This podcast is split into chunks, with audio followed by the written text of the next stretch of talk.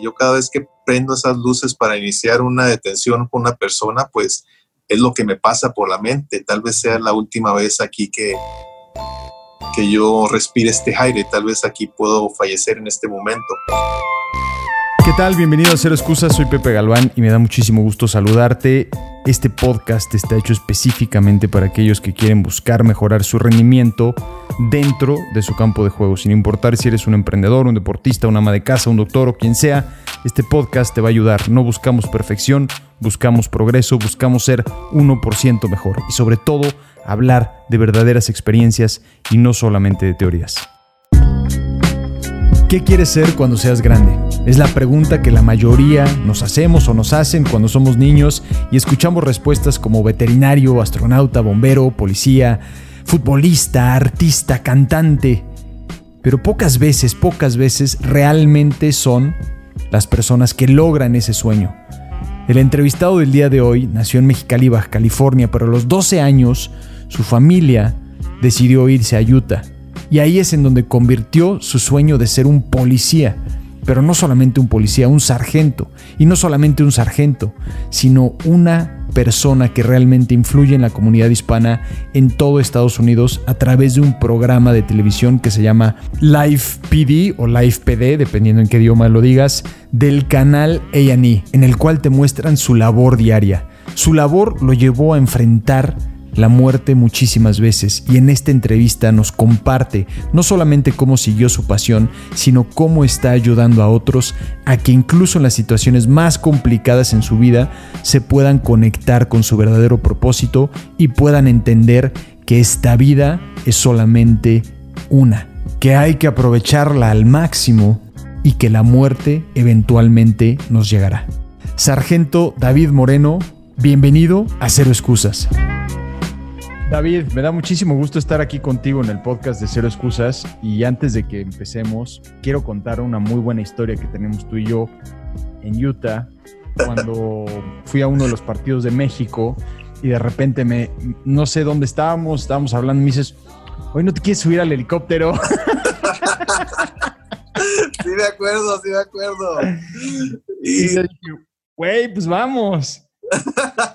Y, que, y rapidísimo, no me acuerdo, fuimos, este, me llevaste ahí donde salía el, el, el, helicóptero y dimos toda una vuelta, bueno, me dieron una vuelta padrísimo por toda, este, toda la ciudad y me encantó, pero lo que más me, me, me encantó ese momento, y no solamente ese momento, sino desde que te conozco ya desde hace varios años, es realmente la, la sencillez que tienes lo abierto que eres, o sea, y, de realmente una muy buena persona. Y no lo digo solamente por porque estás tú aquí, sino cuando le dije a mi equipo, a Valeria y otros que te conocen, les dije, voy a entrevistar a Dean, me dijeron, ah, bueno, me cae súper bien, muy persona.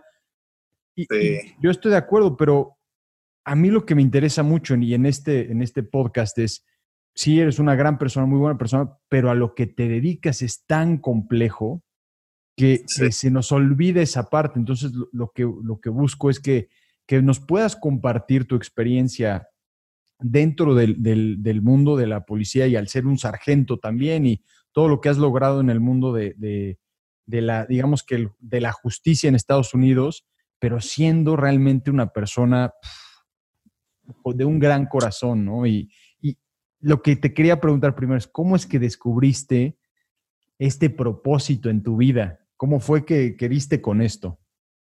Sí, mira, yo nací ahí en Mexicali, Baja California, ahí en México. Y de ahí es uno de mis ídolos, este, el agente de la DEA que, que mataron allá en Guadalajara, este Kiki Camarena. No sé si, si has visto la, la, historia, has escuchado la historia de Kiki Camarena. Él creció donde yo crecí, ahí en Calexico, en el Valle Imperial, ahí en la frontera de Mexicali con, con California. Entonces yo crecí escuchando de Kiki Camarena todos los días, todos los días escuchábamos. Ahí teníamos, ahí estudiaba yo en su biblioteca que tiene ahí en, en, en Calexico, ahí en California. Yo ahí estudiaba, entraba y, me enfocaba en mis estudios ahí en esa biblioteca. Y luego pues desde chico, desde chico pues aprendes el no a las drogas, escuchaba siempre, no a las drogas, no a las drogas. Y pues ahí vas creciendo, vas creciendo con esa mentalidad y, me gustó mucho, me gustó mucho eh, la historia de él, Cuando yo crecí en Mexicali, yo crecí con un padre alcohólico, entonces que cruzaba Estados Unidos y ganaba dólares y luego se regresaba a México, pero cuando regresaba a México, ahí en la frontera de Mexicali, ahí llegaba a las cantinas y ahí se la pasaba todas las noches. Entonces yo recuerdo que mi madre me, me, despertaba en las noches y me decía, David, vamos por, vamos a buscar a tu papá, porque seguro está ahí en una cantina y gastándose todo el dinero de la, que vamos a tener para la semana, así es que vamos por él. Y yo recuerdo que a la medianoche yo me paraba en la esquina y, hablaba con las prostitutas y, gente allí, eh, borrachos, y le decía, oye, ¿pueden ayudarme a buscar a mi papá? Creo que está por aquí en una cantina. Y entonces creces en ese ambiente y tienes una decisión que tomar, o, o te haces así, o, o no, o, eres lo contrario, o decides, sabes que no quiero ser como, como lo, lo que hace mi papá, no quiero ser como él, quiero ser lo opuesto. Entonces de ahí me nace mucho también eso y, yo le doy mucho, pues estoy muy agradecido con mi padre porque pues me enseñó muchas cosas y una de, las, de esas cosas es no querer ser como él y luego aparte también él me llevaba a los campos de California donde piscábamos tomates, sandías, porque pues era el trabajo que él se dedicaba, era pues ahí trabajamos en, en los files de California, ahí nos, como se le dice, files eh, en la agricultura. Y, pues él me llevaba de chiquito y yo lo miraba tomando todos los días, trabajaba muy duro. El sol, el calor ahí de Mexicali, de esa área, es insoportable. Y yo siempre, y siempre me quedé con eso de que me decía mi padre, por favor, nunca trabajes aquí conmigo. Tú estudia, tú prepárate, tú aprende inglés, tú haz tu carrera, estudia en una universidad, llega alto y, siempre se me grabó todo eso y gracias a Dios que, que me gustó esto de, de, la policía y pues estudié en la Universidad Estatal de San Diego, tengo una licenciatura ahí de, de criminología, administración de justicia y pues ahí empezó todo. Y me, me, te agradezco que nos compartas esa historia y me recuerda mucho a la a una historia que no sé sea, si sea real o no, pero es una muy buena, si no aunque sea analogía, pero dos hermanos que tenían un padre que era alcohólico y eventualmente el, padre eh, lo arrestan y entonces tienen que separar a los hermanos, que eran hermanos gemelos, uno se va con una familia, otro con otro, pasan los años y de repente los vuelven a juntar y uno de ellos termina siendo igual que el papá y el otro todo lo opuesto. Exitoso en su vida personal, en su vida, en, la, en su profesión, todas las, todas las cosas que podemos decir que alguien es exitoso lo tenía. Y a los dos les hacen la misma pregunta. Y les dicen, ¿cómo es que terminaste así? Y los dos contestan, con un padre como el mío, ¿cómo no iba a ser así? ¡Wow! Impactante, ¿eh? Y me, hizo pensar mucho en, en ti, porque a la vez también tu misma profesión que decidiste tomar, todos los días te encuentras con personas que probablemente decidieron el otro camino, que sin juzgarlos, pero se fueron por el camino del alcohol, de las drogas, del dinero fácil. Eh, pero ¿cómo tú decidiste el otro camino y cuál ves que es ese momento clave en, en, donde el ser humano se encuentra en esa encrucijada entre me voy a la izquierda o me voy a la derecha? ¿Cuál es tu experiencia con eso? Mira, cuando creces, yo crecí en, en Progresa ahí en, una, en un estacionamiento de, de trailers donde pues éramos muy pobres todos ahí en ese lugar, ahí en California. Y pues creces viendo cosas muy feas, pues creces viendo a tus jóvenes de tu, de tu camada, de, de, tu edad, que están cometiendo malos, malas decisiones, que se involucran en drogas, que comienzan a, a hacer drogas. Y en California también se, se usa mucho eso de, las, de los pandilleros, aquí están los sureños, la Mexican Mafia, todo eso en California, pues creces viendo todo ese tipo de crimen. Yo me acuerdo que miraba a los jóvenes drogarse con, cocaína, con marihuana, en la high school, acá en la high school, en la prepa de aquí de California, y ves todo eso y dices, no, ¿cómo, cómo voy a hacer eso? Y luego miraba a mis padres que trabajaban tan duro y yo me y yo decía, ¿cómo les voy a fallar? ¿Cómo, si ellos están aquí en este país que no es de ellos, no hablan inglés, y yo estoy aquí porque ellos me trajeron para acá, para este país, Yo, a mí me hubiera gustado haber crecido en México, pero pues mis padres me trajeron a Estados Unidos para darme una mejor vida.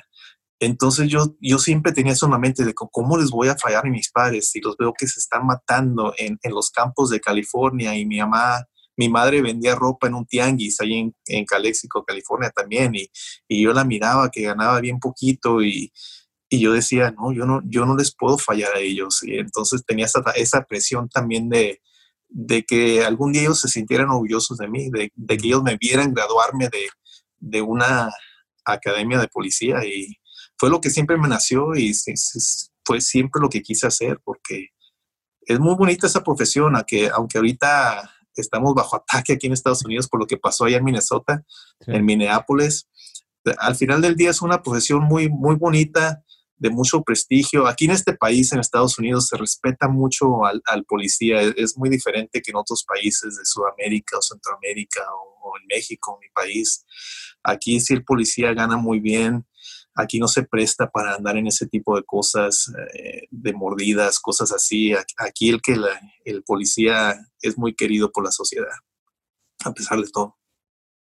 Sí, sí, que es una situación muy, muy distinta, pero aún así me llama mucho la atención el por qué decidir un camino como este, ¿no? En el, en el de cuidar el bienestar de otras personas, ¿por qué incluso llegar a dar la vida por alguien más o por el bienestar de otros? Esa es una pregunta que yo me hago mucho y, que probablemente mucha gente se hace al ver películas y sobre todo sobre esta, eh, esta idea de los americanos que a veces existen, ¿no? Ah, pero es algo que yo veo que es muy, que me impresiona y viendo también tu, pues, de alguna forma los posts que vas haciendo en Facebook con historias de, de policías que, salen todos los días, que tienen una familia por el bienestar de la sociedad y que por alguna persona que está drogada o está alcoholizada o simplemente está buscando algo más, deciden quitarle la vida. Y yo me pregunto, ¿por qué hacer eso?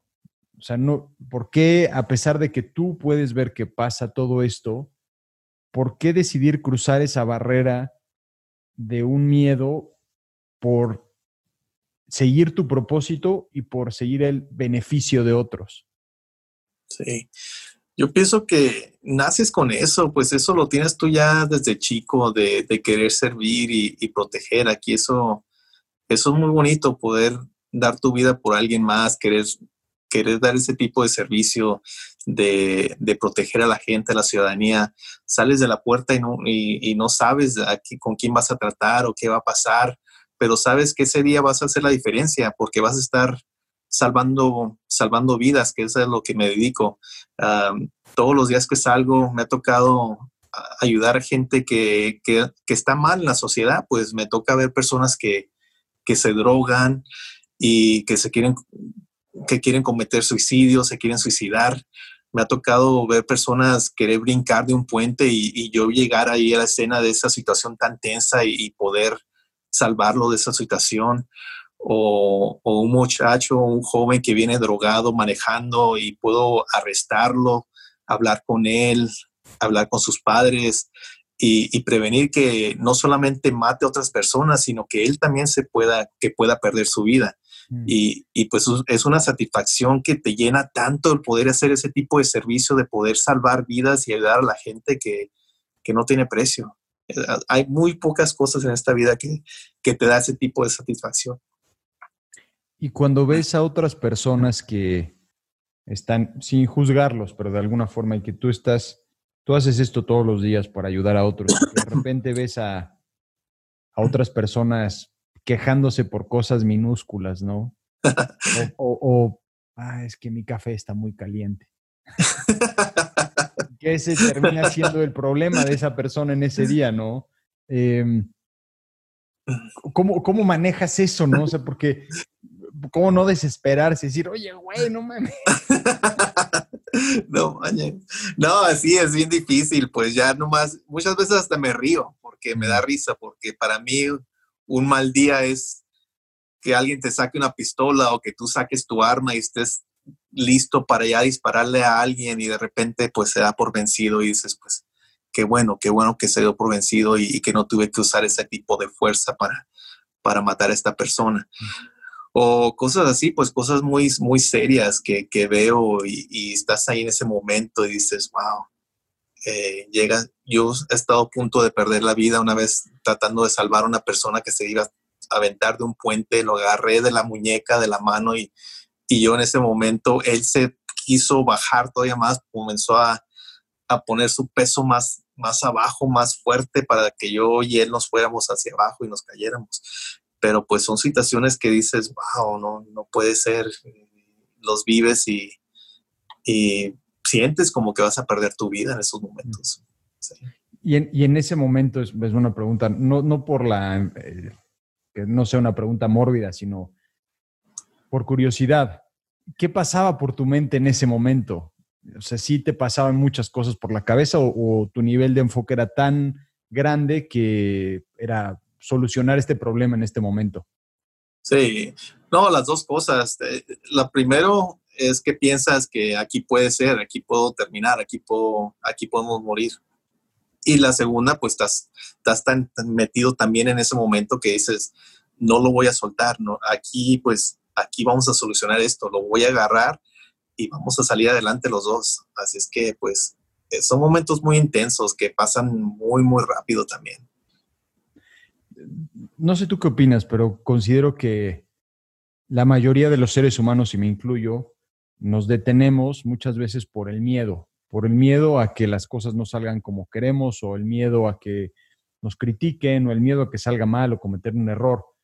En mi punto de vista existen eh, tres tipos de miedos. Uno es voy caminando por la calle, viene un coche y si no acelero el paso, me va a atropellar. Entonces, el miedo que me mantiene vivo, ¿no? El, este, el de vida o muerte. El segundo tipo de miedo es, eh, por ejemplo, a mí no me gustan las montañas rusas, me da miedo, no me gusta. Entonces no me subo, pero no pasa nada, no cambia nada si me subo. o, por ejemplo, aventarme el paracaídas. Si Pepe se avienta o no, no hace diferencia. Pero el tercer miedo, que yo considero que es el más importante vencer, es el que te detiene de realmente lo que quieres hacer. Esa persona que quiere dar ese discurso, hablar en público, ir por esa profesión, ser ese artista, empezar ese negocio, construir ese proyecto, ser un policía. Ese miedo del que la mayoría de la gente evita. Me imagino que tú afrontas un miedo que no solamente es de vida o muerte, pero que te detiene en algunos momentos o en algunos momentos te detuvo para hacer simplemente lo que siempre has querido hacer. ¿Cómo lo vences? Sí, eh, es que no tienes que tenerle miedo al fracaso. Eh, eso es, eso es la clave. Yo pienso que si piensas que vas a fracasar y no te vas a animar, ahí, ahí ya te estás equivocando porque estás pensando que no vas a salir adelante o que no puedes vencer lo que, ese miedo. Y yo le digo a mucha gente que tomen ese, siempre ese primer paso para, realizar sus sueños. Hay mucha gente en este mundo que vive así, normal, sin, sin realizar sus sueños, sin ni siquiera querer intentarlo. Se, quedan conformes eh, en la situación en la que viven y, pues siguen así. Y yo, les, yo, yo le pregunto a la gente, ¿estás haciendo lo que en realidad amas? porque yo en realidad siento que yo hago lo que yo amo, mi vocación, lo que yo estudié, lo que yo me preparé, mm. lo que yo quise siempre hacer desde chiquito. Una maestra me enseñó cuando estaba en la primaria una hoja de papel que me preguntó cuando yo tenía uh, como 10 años, ¿qué quieres hacer cuando seas grande? ¿Y dónde quieres vivir? Y le puse ahí, quiero, quiero ser policía de la patrulla de caminos y quiero vivir en Las Vegas. Y hace, hace poco me lo envió la maestra y me dijo, me da gusto saber que realizaste tu sueño. Y yo me, yo me quedé, no puede ser, ese documento yo lo escribí cuando yo estaba en el sexto año, en el sexto grado y ahora lo veo y digo, wow, desde chiquito ya quería hacer eso y, y pues es una lástima que la gente pierda esos sueños que desde chicos o desde joven quisieron hacer y que de repente la vida les, les cambió, les dio vuelta y, y ya perdieron esa ilusión de, de, poder hacer lo que ellos siempre quisieron hacer. ¡Wow! ¡Qué buena historia! ¡Qué, qué buena historia de, de, tener esa claridad, ¿no? Y que me imagino que así a ti se te olvidó eso, ¿no? Se te olvidó sí, lo habías hecho, ¿no? Pero ella nos los preguntó a todos los estudiantes y pues imagínate. Pero, se une un poco, ¿no? El, el, cómo esa maestra probablemente ella tenía ese propósito de ser maestra, de ayudar a los niños, inspirarlos a que sigan sus sueños y que busquen hacer algo por el bien de otros y que ella años después pueda ver eso reflejado en algo real y en ti, me imagino que a ella también le llenó, llenó de, una, de una gran alegría el decir, wow, valió la pena eso también. Sí, y estaba, estaba saliendo en un programa de televisión a nivel nacional y pues me vio por ahí y dijo, wow, es impresionante que ese niño que estaba sentado en mi clase, que no hablaba, que no hablaba inglés, pudo llegar a, a esos niveles y digo, wow. sí, es verdad, porque llegas a los 12 años, ¿no? Si no me equivoco, a, Estados Unidos. Y sí, me imagino que hablabas español, ¿no? Y después fuiste Puro español. Sí, sí, eh, no, ni, no sabía nada, nada de inglés. Sabes que cuando llegué, pues empecé a, a, estudiar inglés. Pero una cosa que me, que me falló a mí, que me faltó, fue que cuando llegas a este país, te tienes que enfocar en aprender inglés, pero descuidas a las otras materias mm. que tienes que también aprender. Y yo siento que me afectó mucho eso porque no, no aprendí como un niño normal donde estudias historia, estudias matemáticas, geografía, muchos otros temas de, que, estudias en las escuelas que, yo sentí que yo me atrasé mucho por, por el tratar de, hablar inglés y aprender inglés. Sí, sí, que es, es, difícil. Y bueno, yo también me acuerdo cuando yo estaba en la escuela, era por otra situación, simplemente porque no me interesaban las materias. pero, pero sí, eh, me, yo lo que veo es que cómo esas situaciones a una edad tan temprana uno podría ser, podría decir son traumáticas, son difíciles, tener que ir por tu papá a buscarlo en, la noche y preguntarle a las prostitutas, y no han visto a mi papá, y después irte a otro país y hacer todo eso y hablar de todas maneras de la forma que hablas de, tu familia y todo, e, e, son decisiones, o sea, veo que son decisiones importantes que todos tomamos, pero que nunca es demasiado tarde para cambiar el rumbo. Me viene muy a la mente otro video que vi tuyo en el que estás llevando a un chavo, lo habías eh, detenido, no sé si es detenido, arrestado, pero lo llevabas y le estabas diciendo, esta probablemente es tu segunda oportunidad, probablemente esto es lo que necesitabas. Y él dice, sí, estoy cansado de, de hacer drogas y todo eso. Y bueno, pues esta es probablemente esa oportunidad o ese momento para cambiar el rumbo de tu vida, ¿no? Y me imagino que te topas con una gran cantidad de personas que, que de alguna forma quieren salir de ese hoyo en el que se han metido.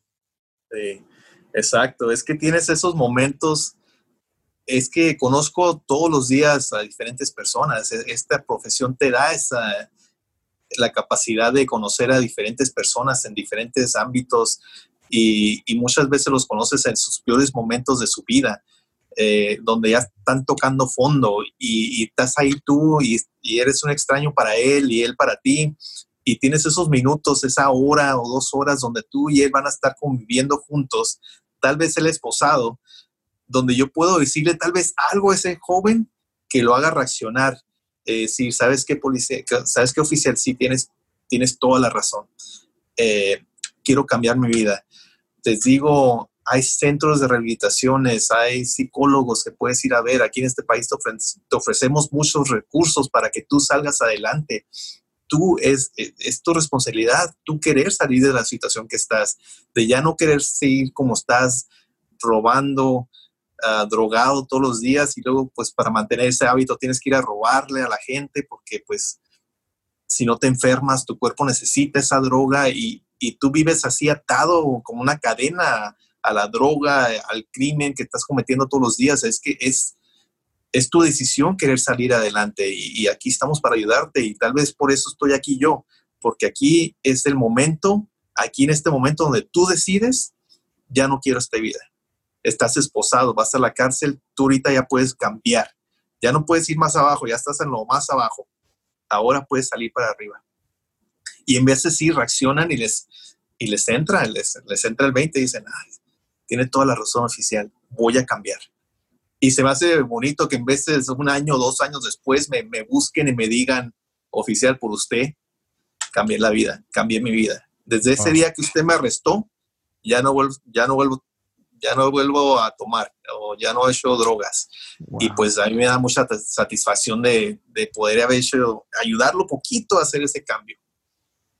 Wow, qué, qué, qué increíble. Eso, justo te iba a preguntar eso y te ha tocado algunos que, que después te buscan y, parece ser que sí. Y eso debe de, de, llenarte de mucha satisfacción. Y ahí es en donde yo, yo veo que es importante que todos, sin importar la profesión que tengamos, que nos demos cuenta que de alguna manera somos un vehículo, una herramienta, una forma para ayudar a otros en su camino.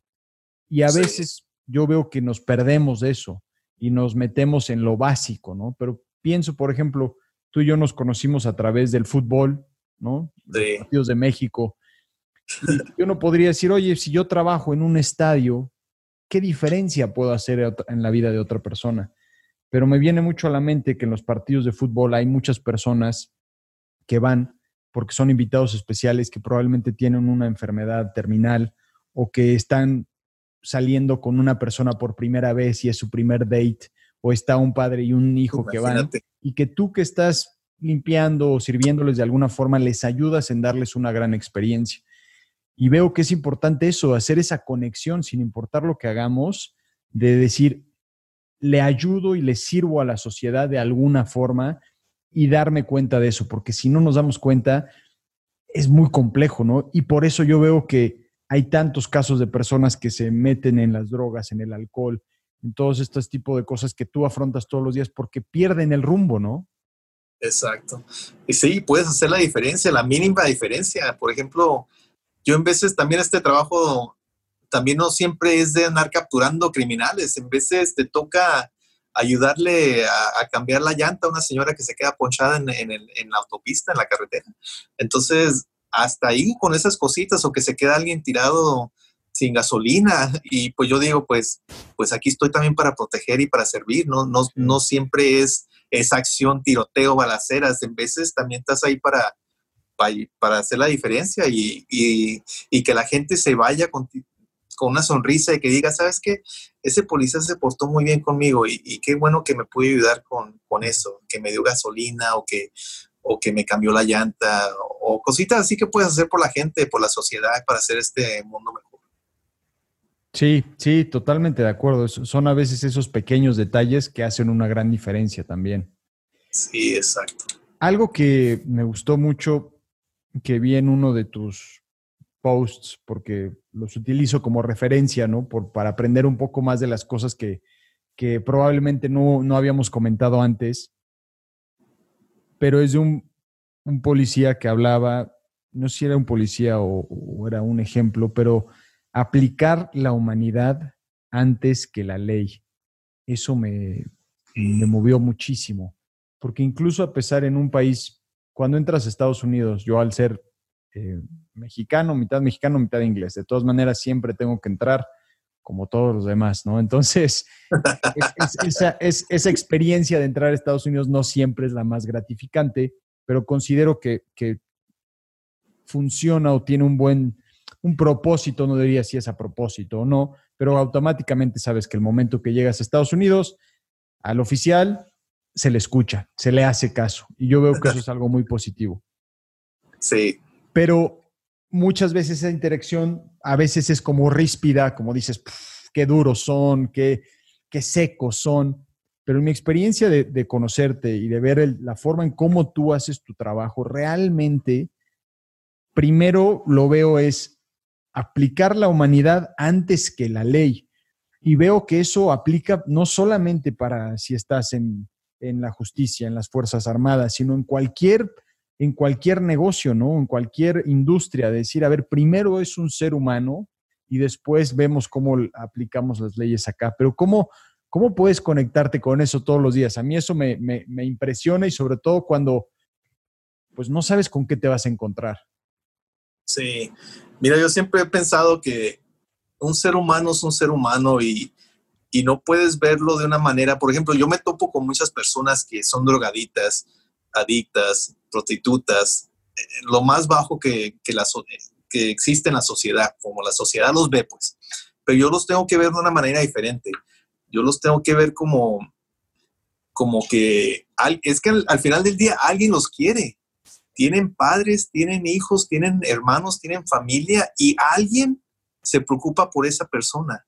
Entonces yo no lo puedo ver como un criminal, sabiendo que para otra persona no es un criminal, es un hijo, es, es un padre y que alguien allá lo quiere, lo ama a esta persona que, con la que yo estoy tratando.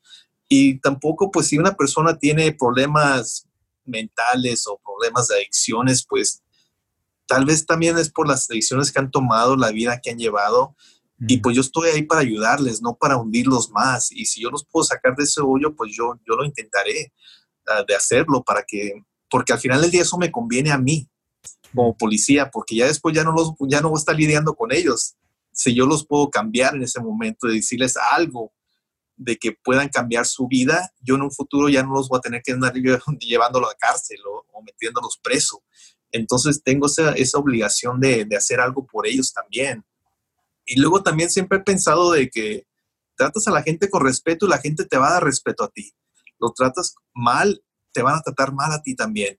Entonces la prepotencia también es muy mala en este tipo de profesiones, ¿no? No te tienes que creer más que los demás.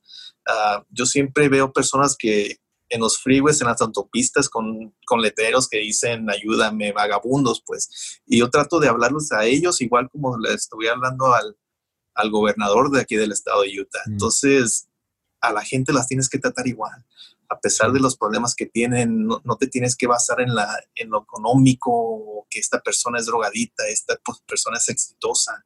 Mm. Todos al final del día somos seres humanos y, y merecemos respeto. Sí, sí, totalmente, totalmente de acuerdo. Perdón que esté interrumpiendo el podcast, pero quería comentarte un par de cosas importantes. Número uno es agradecerte, agradecerte por estar escuchándolo y espero que realmente te esté ayudando. Número dos es comentarte que ya está la página de pepegalván.com, le hicimos varios ajustes, estamos cambiando todo, así que espero que uno te guste, te ayude, pero también tú puedas compartirnos cómo te podemos ayudar más. No solamente en la página, nos puedes también contactar ya sea en Instagram, Facebook mándanos un mensaje y dinos cómo te podemos ayudar más. Y el tercer punto es el audiolibro de Cero Excusas. Ya lo volvimos a poner, es completamente gratis, le hicimos algunos ajustes para que tú lo puedas descargar y sobre todo en estos momentos donde hay mucha incertidumbre, veo que este audiolibro te puede ayudar si no lo has descargado. Así que lo puedes descargar en pepegalvan.com completamente gratis y seguir entrenando para salir adelante y ser mejor. Perdón que haga referencia a los posts, pero me gusta mucho lo que escribes en tu columna de Facebook. Em, y hay uno que pusiste que lo llamaste What If? ¿Qué hubiera oh. pasado si? Em, y habla sobre ese momento en donde estás recibiendo la medalla de, honor, si no me equivoco, y que estabas muy contento y estabas pensando en todo lo que habías tenido que hacer para llegar a ese momento, el sacrificio, todos esos momentos de trabajo difícil pero que por tu mente pasaba mucho más también el pensamiento de qué hubiera pasado si hubiera llegado antes de que esa persona saltara al vacío o de esa persona que, que le dijera que no se bajara del auto y se bajó. Eh, todas esas experiencias sin, querer, eh, sin tener que reconstruirlas.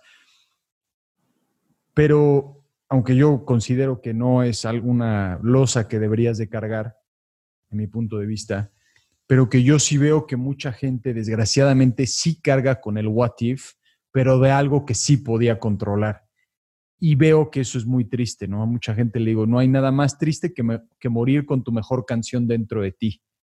Claro, claro. No sé tú qué opinas de, de, de, eso, de aplicar ese what if, que, que, tú lo has experimentado de alguna forma, pero como de, de otras personas decirle, oye, mira, es que si eso que tú quieres hacer o quieres ser o quieres decir, si no lo haces, en ese momento va a haber un momento en donde te va a llegar ese pensamiento de, lo hubiera hecho.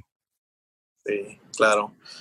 No, e, ese, ese post de que dices, me dieron, me otorgaron una medalla por haberle salvado la vida a un joven.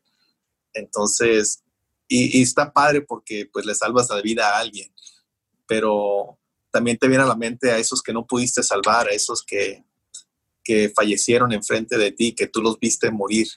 Y no sé si hay mucha, muy poca gente que en realidad ve a, gente morir, pero son cosas que te quedan marcadas en tu vida porque ahí estás en el momento, lo estás viviendo, lo estás, lo estás sintiendo, lo estás viviendo y, y siempre te queda esa espinilla en la, en la, cabeza de que qué hubiera pasado si hubiera hecho algo diferente, tal vez hubiera cambiado eh, la situación. Por ejemplo, con este muchacho que se bajó del carro, un, señor que, chocó, le dije que se quedara en su vehículo, no me hizo caso, se bajó a, revisar el vehículo, a los daños de su, car, de su auto. Y en ese momento pasó otro vehículo y lo atropelló ahí enfrente de mí. Entonces digo, que se hubiera cerrado ese carril si me entiendes, vivo con, esa, con esas cosas, que se hubiera hecho esto o que se hubiera llegado por este otro lado. Ah, cosas así, pues siempre piensas eso, siempre tienes que pensar en tu cabeza eso para poder mejorar las situaciones también, para que no, no te vuelva a suceder. Entonces te acuerdas porque pues son cosas que te impactan, son situaciones muy, muy tensas, muy duras que, que tienes que vivir como, como oficial. Pero pero también pues son cosas que no tengo el control. Mm. Entonces las tengo que también dejar ir y saber cómo dejarlas ir, porque mm. pues no, no pude cambiarlas. Y no sé qué, digo, es una experiencia, como tú dices, que muy poca gente tiene, que ve la muerte tan cerca y de una forma tal vez tan repentina y tan inesperada. Steve Jobs, cuando él da un discurso, no me acuerdo cuál, pero que él dice que lo mejor que le pudo haber pasado de alguna forma fue enfermarse y ver la, muerte tan de cerca, pero que de alguna forma hace una analogía de por qué es importante que exista la muerte, porque eso de alguna forma acelera las cosas que queremos hacer en la vida. No sé si a ti te ha pasado que al tener esos recordatorios constantes, le dé más, un sabor más grande a la vida. Mucha gente que, tiene una situación de vida o muerte, muchas veces agradece eso porque dice, es que ahora me doy cuenta de estas estos pequeñas cosas que son mi vida, que no las valoraba de esa forma.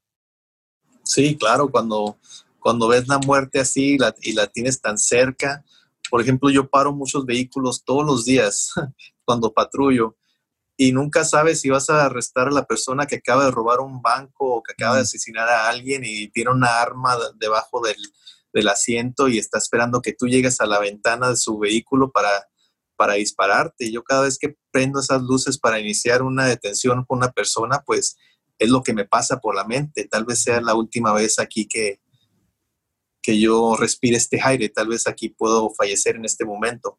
Entonces me acerco al vehículo con mucha precaución, viendo siempre las manos, porque las manos es lo que te va a matar. Mm. La, persona va a actuar con sus manos, va, va a aplastarle el gatillo para, para, asesinarte con sus manos. Así es que me enfoco mucho en esas cosas y obviamente que la vivo, intento vivir la vida con ese pensamiento, sabiendo que tal vez este sea mi último día. Cuando me pongo mi chaleco de antibalas y salgo a patrullar, pues es lo que cuando me, cuando me lo pongo es lo que me pasa por la mente. Tal vez este día sea el día que no regrese a casa, porque aquí en Estados Unidos, pues casi todos los días fallece un policía. Entonces, eh, hace, y muchos que yo conozco han fallecido. Es que tengo esos pensamientos y trato de vivir la vida, pues disfrutar la vida disfrutar lo, más bonito que es para mí la familia, las relaciones, todas esas cosas, mis padres, todas esas cosas las tengo que valorar mucho.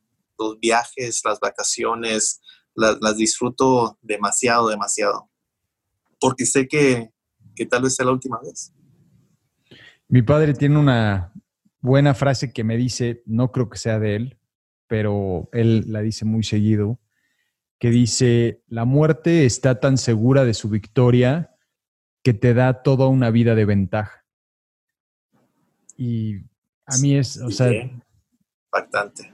Eh, es, es muy cierta, ¿no? Y que muchas veces cuando estoy yo pensando o filosofando de alguna forma, me pongo a pensar, bueno, si no existiera la muerte, ¿cómo viviríamos? Y probablemente yo creo que no viviríamos igual. Yo creo que si la vida no, si la muerte no existiera, probablemente todos estaríamos haciendo cosas que no importan porque de alguna forma el sentido se pierde, ¿no? En mi punto de vista. No sé tú qué opines, pero aunque no es algo que a mí me guste, el tema de la muerte se me hace muy complejo, sobre todo de, de poder sobrellevarlo, pero que puedo ver por qué de alguna forma en la vida todo termina porque así lo valoramos mucho más, ¿no? Parece ser que eso es lo necesario. Sí. Y luego te das cuenta que las cosas materiales en realidad no importan. Mm. Aquí estoy ahorita en un teléfono de iPhone 7, creo que es un 8, creo. Y en realidad no me importa. No me importa tenerlo lo más nuevo. No me importa tener el carro del año, no me importa. Esas cosas como que no le das tanto valor cuando ves la muerte o tienes la muerte tan cerca. A lo que le das valor son las cosas que no se puede comprar con el dinero, mm. a, las relaciones, la relación que tengo contigo, esto no se compra. La relación que tengo con mis padres, con mi esposa, con mis hijos, e, eso es lo más bonito que, que existe. Al final del día te quedas con tus seres que te aman, con los seres que, que, que les importas, esas relaciones tan, tan bonitas que puedes hacer en, la vida, con eso te quedas y, y, eso es lo que más valoras. Los viajes para mí, viajar a otros países, conocer otras culturas, enseñarles a mis hijos, eh, todo eso para mí es, lo más bonito en este mundo. Sí, sí, totalmente de acuerdo y, y que de alguna forma caemos en la trampa del, del día que, ¿no? El día que llegue esto, entonces sentiré esto. Y que, y que aunque considero que hay, si hay personas que viven en situaciones en donde, bueno, en México, un país en donde existe mucha pobreza y que entiendo que gente, pues literal, solamente lo que busca es comer ese día y es comprensible, pero muchos también estamos en situaciones muy distintas y que podemos caer en perseguir cosas materiales y que al final no van a hacer una gran diferencia. Em, y que yo veo que eso es, importante reconocer. Y, cuando estabas hablando de cuando te toca esposar a alguien y que ese momento que se da, se dan cuenta que están esposados y que dicen, ojalá y esto pase pronto para que sea libre y pueda cambiar. Pero me puse a pensar que muchas veces en la vida también estamos esposados y en inglés hay una buena frase que dice gold, que es golden cuffs, ¿no? Las esposas de oro, y lo comentaba en otro podcast con, con, Beto Villarreal, que hablábamos sobre cómo también existen las esposas de oro, doradas, ¿no? De ese trabajo que te paga muchísimo, pero eres esclavo a esa situación, o ese hombre o esa mujer que probablemente son súper atractivos, pero eres esclavos a ellos y que no estás siendo realmente tú. Y que veo que también tenemos que ser muy cuidadosos con esas, esas esposas que, muchas veces nos detienen por el miedo a realmente querer hacer lo que queremos hacer con nuestra vida o estar con quien queramos o vivir de la forma que queramos, pero sin ser eh, prófugos de la justicia, ¿no? De alguna forma. Sí, así es. Las esposas te previenen de hacer muchas cosas, de realizar tus sueños, de, de querer hacer lo que tú quieres hacer con tu vida. Y, y por las relaciones también esas tóxicas que te tienes que, alejar de esas personas, de, la mujer atractiva esa que, te, que te ata, que no te deja hacer nada, de las relaciones así con tus patrones también que te impiden hacer cosas o no sé, hay, muchas maneras de, que puedas deshacerte de, esas cosas. ¿Cómo, ¿Cómo es la cara? Tú lo ves seguido y perdón, pero es nada más porque busco crear este esta emoción en la gente de alguna forma para, para que lo puedan entender, pero me imagino que la cara de una persona que está siendo esposada y que de repente entiende que su libertad se está viendo ahora condicionada, me imagino que debe de ser una desesperación o una cara de, de, todo tipo, ¿no? Pero tú lo has de poder percibir, ¿no? Como de, sí. que no debía hacer esto, o que, o que es pueden ser años en donde estás privado de tu libertad. Sí, sí, es que depende de la persona, depende mucho de la persona cómo va a reaccionar. Hay unos que tienen mucha experiencia en el sistema que saben que, han sido arrestados una y dos y tres y cuatro veces y, esos pues ven la, situación más diferente. pero a los que puedes cambiar en realidad son a los, a los que son arrestados por primera vez o, tal vez la segunda vez, porque todas están muy verdes en el proceso y, puedes hacer un impacto positivo para, para ellos. Y, normalmente así, así, lo ves, muchas personas caen una vez y ya no vuelven otra vez a caer. Mm. Entonces ahí puedes hacer tú la diferencia con ese tipo de personas. ¿Por qué tú crees, y esto la pregunta lo hago con mucho respeto hacia la profesión, pero ¿por qué tú crees que en un país como en el nuestro, en México, tú estás en Estados Unidos, pero naciste en México, existe tanto, tanto la corrupción, no solamente a nivel político, pero a nivel eh, policíaco, ¿no? Porque lo que me pasó en mi mente es, me encantaría vivir en una ciudad en donde pudiera saber que existe un David que está cuidando a mí, a, mi familia. O sea, te lo digo con, el corazón. Y que, mm, y que desgraciadamente pues, yo no lo veo en, este, país ni en otros países, ¿no? Que, que, tenemos ese tema. Y aunque no los juzgo, porque me imagino que es muy complejo también, pero ¿tú por qué crees que pase eso? O sea, ¿por qué, ¿Por qué ha llegado a ese nivel, ¿no? a ese extremo en donde incluso el policía, la verdad es que mucha gente te dice, me paran y ya no sabes qué hacer, si me sigo o me detengo porque no sé qué me van a hacer. Sí, es, muy feo vivir en una sociedad así. Y yo tengo amigos, muchos amigos que viven en México que me cuentan historias de, cómo los policías los tratan o, o cómo el crimen organizado pues se llevas el dinero de ellos o, que quieren abrir un negocio y tienen que pagarle a, los carteles para poder salir adelante. Y yo, yo lo escucho, digo, qué lástima que vivir en una sociedad de, así donde no te puedas superar por tus propios logros. Y, pues yo cuando vivía en México, pues estaba chico, y me vine para acá muy pronto. Pero es que lo que sí te puedo decir, cuando tú eres transparente, en lo que tú haces con la sociedad, ahí es el inicio, eh, ahí es la clave de todo. La gente quiere transparencia, quieres que tú les expliques por qué pasan las cosas. Y, para mí, así yo me manejo. Cuando yo les, me hablo con una persona, trato de siempre ser muy transparente con ellos, decir las cosas como son. Ah, por ejemplo, cuando para una persona a una detención porque vienen a 100 millas por hora, les digo que los paré por esta causa, les explico la situación, pero también les doy estadísticas y números para que sepan que lo hago por, por querer protegerlos a ellos, no para darles una multa y, y darles en la torre. Cuando les explico, oye, supiste que aquí el año pasado se mataron como 50 personas en esta curva, por eso estoy aquí, porque no quiero que tú fallezcas como que les entra y dicen, tiene mucha razón, el oficial me está diciendo, me está explicando por qué está haciendo su trabajo por qué me va a castigar. Y así es, así te tienes que manejar y, la corrupción pues es, es muy difícil, eh, es muy difícil porque ya son muchas décadas y años y años, desde antes de que tú y yo naciéramos, eh, en México ya se manejaba de esa manera el, país, los, los, líderes, los políticos, desde entonces, desde generaciones atrás, el PRI estaba en poder por más de ¿qué, 70 años, algo así.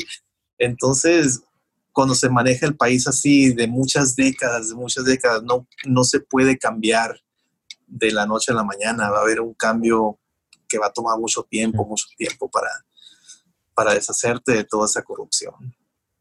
Claro, sí. Además tampoco me gustaría generalizar porque seguramente hay policías y militares que son buenos, ¿no? Igual que lo que les está pasando a ustedes en Estados Unidos, ¿no? Por uno o dos malos policías están pagando todos. Y considero que aquí no todos son malos tampoco y, y, también veo que eso hay que, hay que, darle, hay que darle crédito, ¿no? Pero sí regreso al punto que a mí me encantaría vivir en un país, en, México, que tuviera un nivel de seguridad por lo menos que tiene Estados Unidos, ¿no? Y que admiro por eso mucho tu trabajo, por lo que haces, por la forma en cómo ayudas a la gente, pero además cómo, cómo vas mucho más allá de lo que normalmente se espera. Y por eso te quería, te quería entrevistar en el podcast para que otras personas puedan ver que sobre tu historia, pero que las limitantes muchas veces nos las ponemos nosotros, pero que siempre hay una forma en donde nosotros nos podemos conectar con algo más grande que nosotros para servir a los demás. Em, y que veo que eso es, es, esencial para poder entonces evitar caer en, otras, en otros placeres inmediatos como son las drogas, el alcohol o incluso la depresión, porque nos dejamos de conectar con, con eso que realmente podemos ser o con encontrarle un sentido a nuestra vida, ¿no? Y que hoy en día, a través de esta pandemia, yo veo que más personas están viendo cuestionadas sobre eso, ¿no? ¿Qué hago con mi vida? ¿A dónde voy?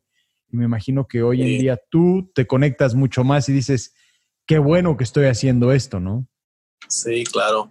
La pandemia creo que nos ha cambiado la vida a todos. Nuestros planes que teníamos nos ha cambiado. Eh, ha sido muy difícil, pero también hemos aprendido muchas cosas. Yo pienso que también valoramos más las cosas ahora que antes que todo lo teníamos a, nuestra disposición, a en nuestras manos y ahora pues ya vemos el mundo un poco diferente y esperemos que como se da valoremos más las cosas, las relaciones, que al final del día es, lo más importante, yo pienso. Sí, sí, totalmente de acuerdo. Podría yo estar aquí haciéndote preguntas todo el día, pero no ser considerado del tiempo y probablemente buscamos hacer otro, otro, podcast específico, porque veo que hay, si te parece muy bien, que pudiéramos hacer uno que estuviera dedicado a a cómo poder de alguna forma a través de mi acción, de mi lenguaje, poder influenciar a otros, porque veo que mucho de tu trabajo es eso, ¿no? En el que estás mediando, estás influenciando, estás negociando con otras personas en, situaciones de mucha tensión. Y mucha de la gente que nos, nos escucha tiene un negocio y entonces tiene que negociar, tiene que lidiar con gente, tiene que, que buscar manejar una situación complicada y que veo que con tu experiencia nos podrías dar mucha de esa información aplicada, ¿no? A mí me gusta mucho aplicar conceptos de los Navy SEALs, de cómo manejan situaciones bajo presión, de cómo toman mejores decisiones. Entonces, mi, propuesta es que hagamos una segunda, segunda parte de esta entrevista y hablemos más sobre eso, porque veo que aquí estuvo muy, muy bien enfocado sobre el propósito, sobre conectarme con esa misión, propósito, eh, la disciplina y también sobre, mm, sobre el, entender que todos de alguna forma podemos servir, eh, servirle a esta sociedad. Como última pregunta, esta pregunta se la estamos haciendo a todos, es para ti, ¿qué significa cero excusas? Cero excusas. Es, es realizar tus sueños, es, es no ponerte límites, es, es llegar a donde tú quieres llegar y no culpar a los demás tampoco, porque muchas veces le echamos la culpa a los demás. No llegué a este lugar porque, porque no pude, porque otra persona me impidió llegar al lugar donde, yo quería estar o, realizar mis sueños. Ah, es que nunca culpes a nadie más. Siempre depende de ti, de tomar acción, tomar decisiones, tomar iniciativa y llegar a esos sueños donde tú quieras llegar. Buenísimo. Pues muchísimas gracias, David. Excelente. Me dará mucho gusto entrevistarte próximamente. Muchas gracias, David. No, no, un placer, un placer estar aquí contigo. Gracias.